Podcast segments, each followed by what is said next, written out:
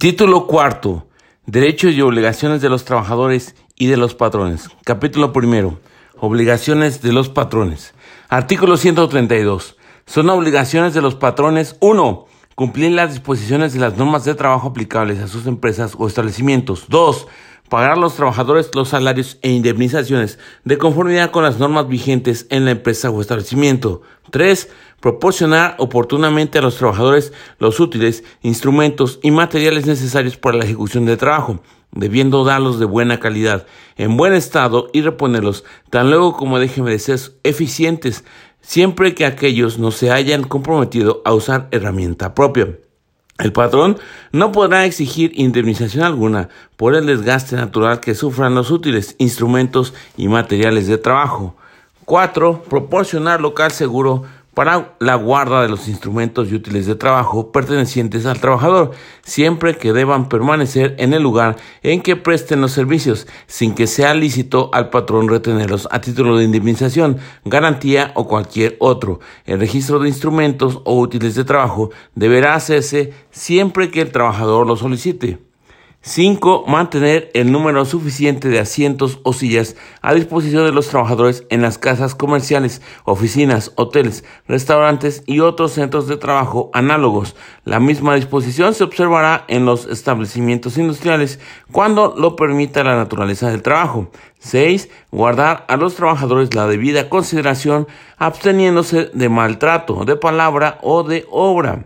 7 Expedir cada 15 días a solicitud de los trabajadores una constancia escrita del número de días trabajados y del salario percibido. 8. Expedir al trabajador que lo solicite o se separe la empresa eh, dentro del término de tres días una constancia escrita relativa a sus servicios. 9. Conceder a los trabajadores el tiempo necesario para el ejercicio del voto en las elecciones populares y para el cumplimiento de los servicios de jurados electorales y censales. ¿A qué se refiere el artículo 5 de la Constitución? Cuando esas actividades deban cumplirse dentro de sus horas de trabajo. 10. Permitir a los trabajadores faltar a su trabajo para desempeñar una comisión accidental o permanente de su sindicato o del Estado, siempre que avisen con la oportunidad de vida y que el número de trabajadores comisionados no sea tal que perjudique la buena marcha del establecimiento. El tiempo perdido podrá descontarse al trabajador a no ser que lo compense con un tiempo igual de trabajo efectivo. Cuando la comisión sea de carácter permanente, el trabajador o trabajadores podrán volver al puesto que ocupaban, conservando todos sus derechos, siempre y cuando regresen a su trabajo dentro del término de seis años. Los sustitutos tendrán el carácter de interinos, considerándolos como de planta después de seis años. 11 poner en conocimiento del sindicato titular del contrato colectivo y de los trabajadores de la categoría inmediata inferior los puestos de nueva creación, las vacantes definitivas y las temporales que deban cubrirse. 12. Establecer y sostener las escuelas, artículo 123 constitucional, de acuerdo eh, con lo que dispongan las leyes y la Secretaría de Educación Público. 13. Colaborar con las autoridades del trabajo y de educación de conformidad con las leyes y reglamentos a fin de lograr la alfabetización de los trabajadores. 14. Hacer por su cuenta, cuando empleen más de 100 y menos de mil trabajadores, los gastos indispensables para sostener en forma decorosa los estudios técnicos, industriales o prácticos en centros especiales, nacionales o extranjeros, en de uno de sus trabajadores o de uno de los hijos de estos, designando en atención a sus aptitudes, cualidades y dedicación por los mismos trabajadores y el patrón.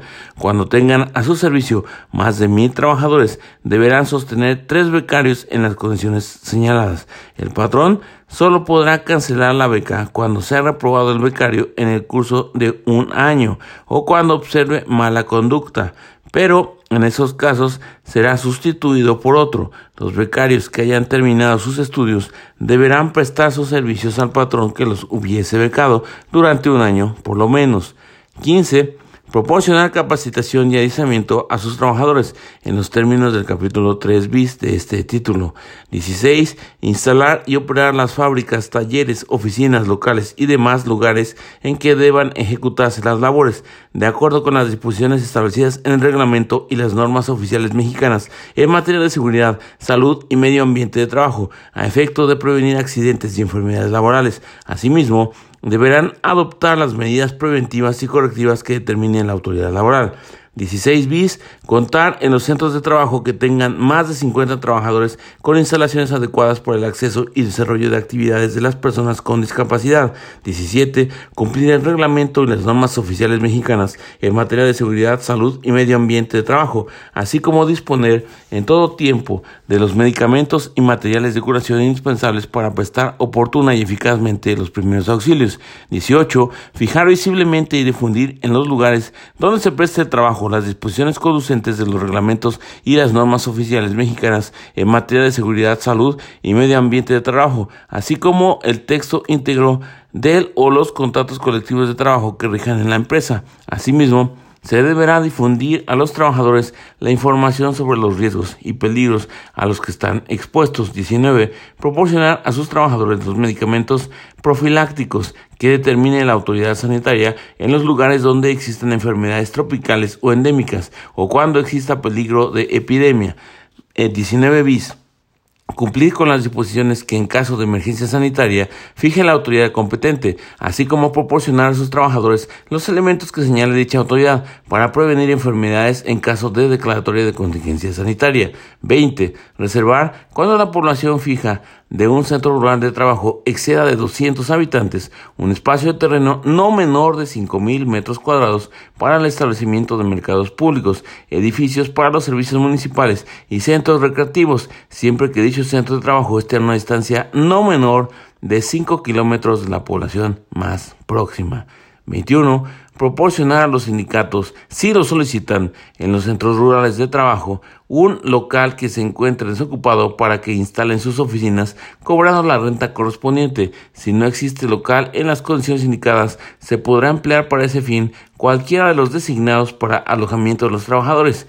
22. Hacer las deducciones que soliciten los sindicatos de las cuotas sindicales ordinarias, siempre que se compruebe que son las previstas en el artículo 110, fracción sexta.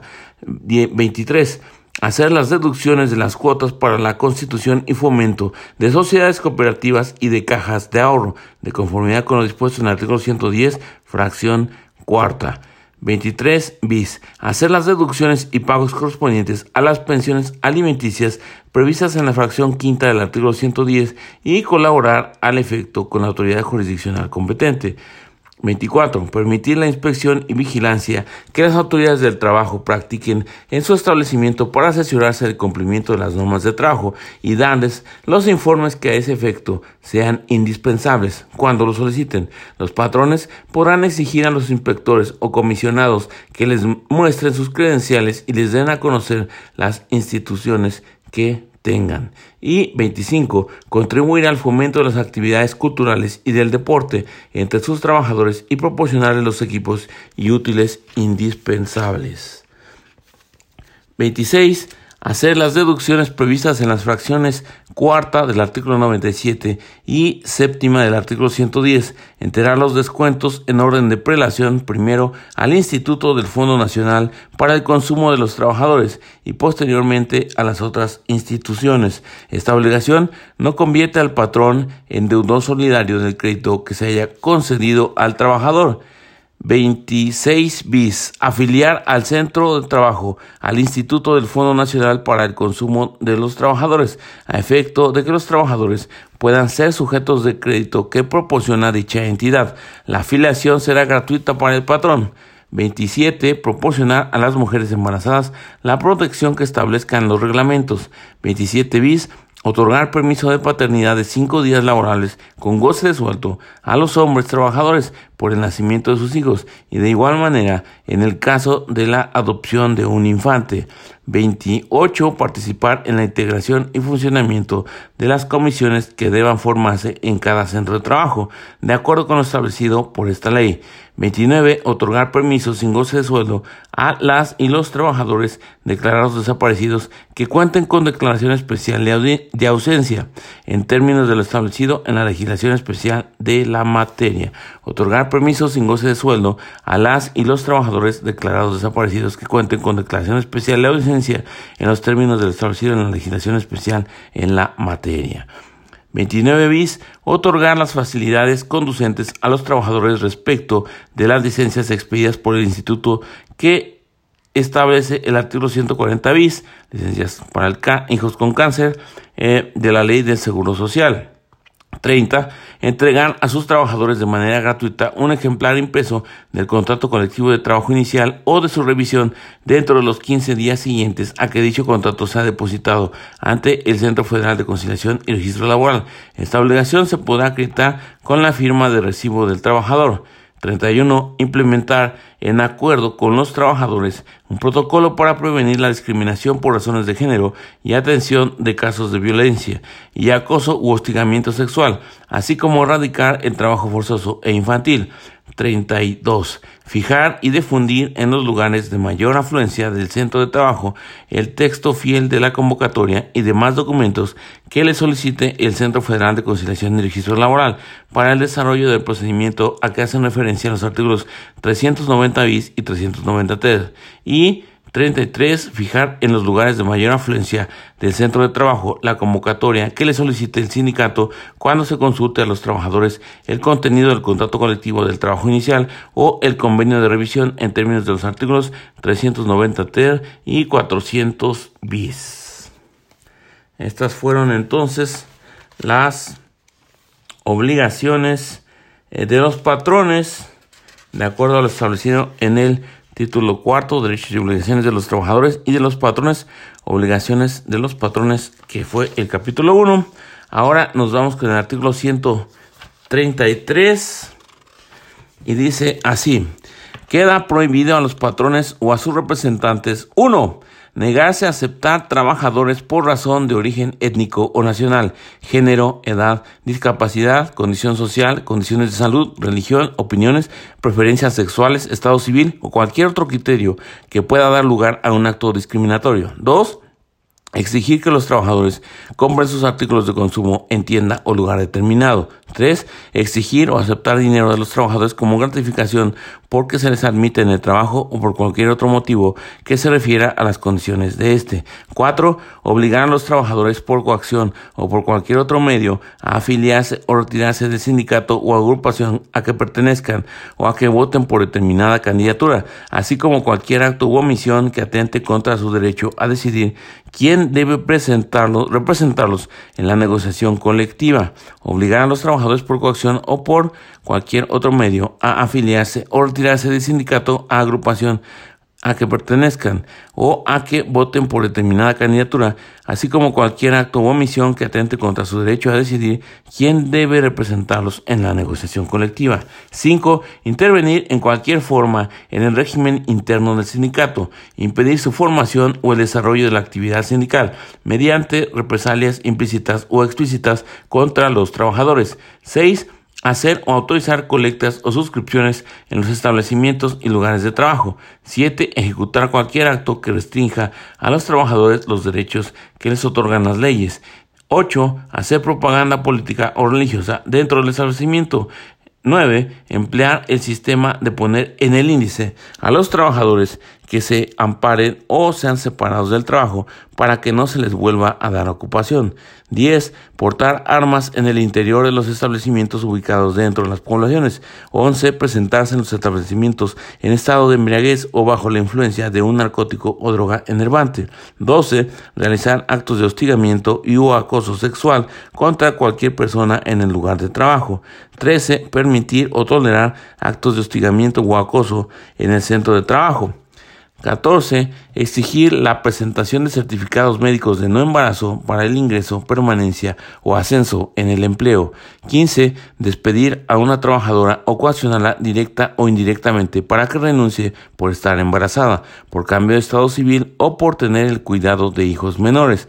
16. Dar de baja o terminar la relación laboral de un trabajador que tenga la calidad de persona desaparecida y cuente con declaración especial de ausencia en los términos de lo establecido en la legislación especial de la materia.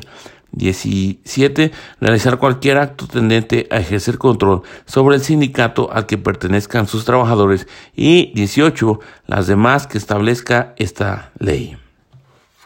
Capítulo 2. Obligaciones de los trabajadores. Artículo 134. Son obligaciones de los trabajadores 1. Cumplir las disposiciones de las normas de trabajo que les sean aplicables.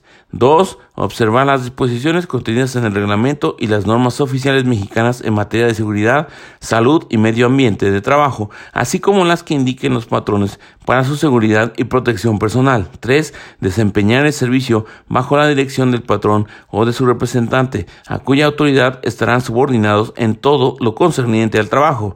4. Ejecutar el trabajo con la intensidad, cuidado y esmero apropiados y en la forma tiempo y lugar convenidos. 5. Dar aviso inmediato al patrón, salvo caso fortuito o de fuerza mayor, de las causas justificadas que le impidan ocurrir a su trabajo. 6.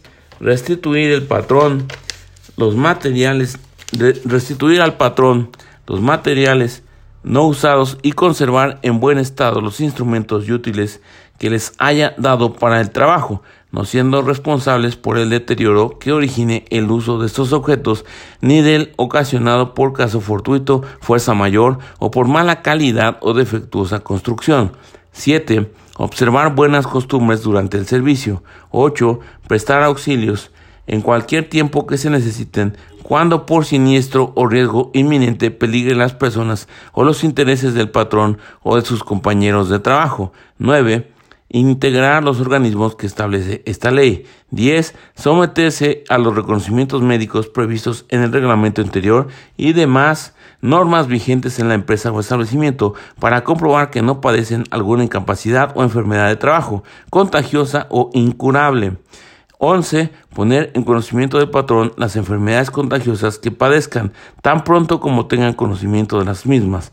12. Comunicar al patrón o a su representante las deficiencias que adviertan a fin de evitar daños y perjuicios a los intereses y vidas de sus compañeros de trabajo o de los patrones. Y 13. Guardar escrupulosamente los secretos técnicos comerciales y de fabricación de los productos a cuya elaboración concurran directa o indirectamente o de los cuales tengan conocimiento por razón de trabajo que desempeñen, así como de los asuntos administrativos reservados cuya divulgación pueda causar perjuicios a la empresa. Y vamos ahora con el artículo 135. Queda prohibido a los trabajadores 1 ejecutar cualquier acto que pueda poner en peligro su propia seguridad, la de sus compañeros de trabajo o la de terceras personas, así como la de los establecimientos o lugares en que el trabajo se desempeñe. 2. Faltar al trabajo sin causa justificada o sin permiso del patrón. 3. Sustraer de la empresa o establecimiento útiles de trabajo o materia prima o elaborada.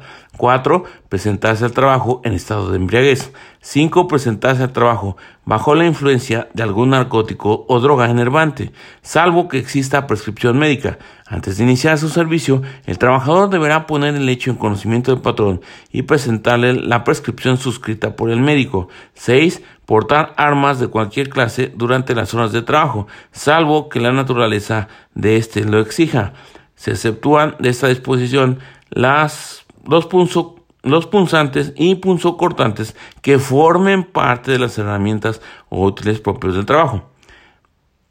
Eh, se exceptúan de esa disposición los punzantes o punzocortantes que formen parte de las herramientas útiles propios del trabajo. 7. Suspender las labores sin autorización del patrón. 8. Hacer colectas en el establecimiento o lugar del trabajo. 9. Usar los útiles y herramientas suministrados por el patrón para objeto distinto de aquel a que están destinados. 10. hacer cualquier clase de propaganda en las horas de trabajo dentro del establecimiento. Y 11. Acosar sexualmente a cualquier persona o realizar actos inmorales en los lugares de trabajo.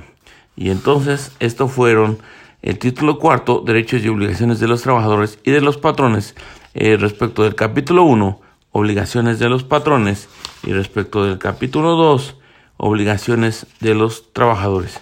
Y sin más por el momento, arrivederci.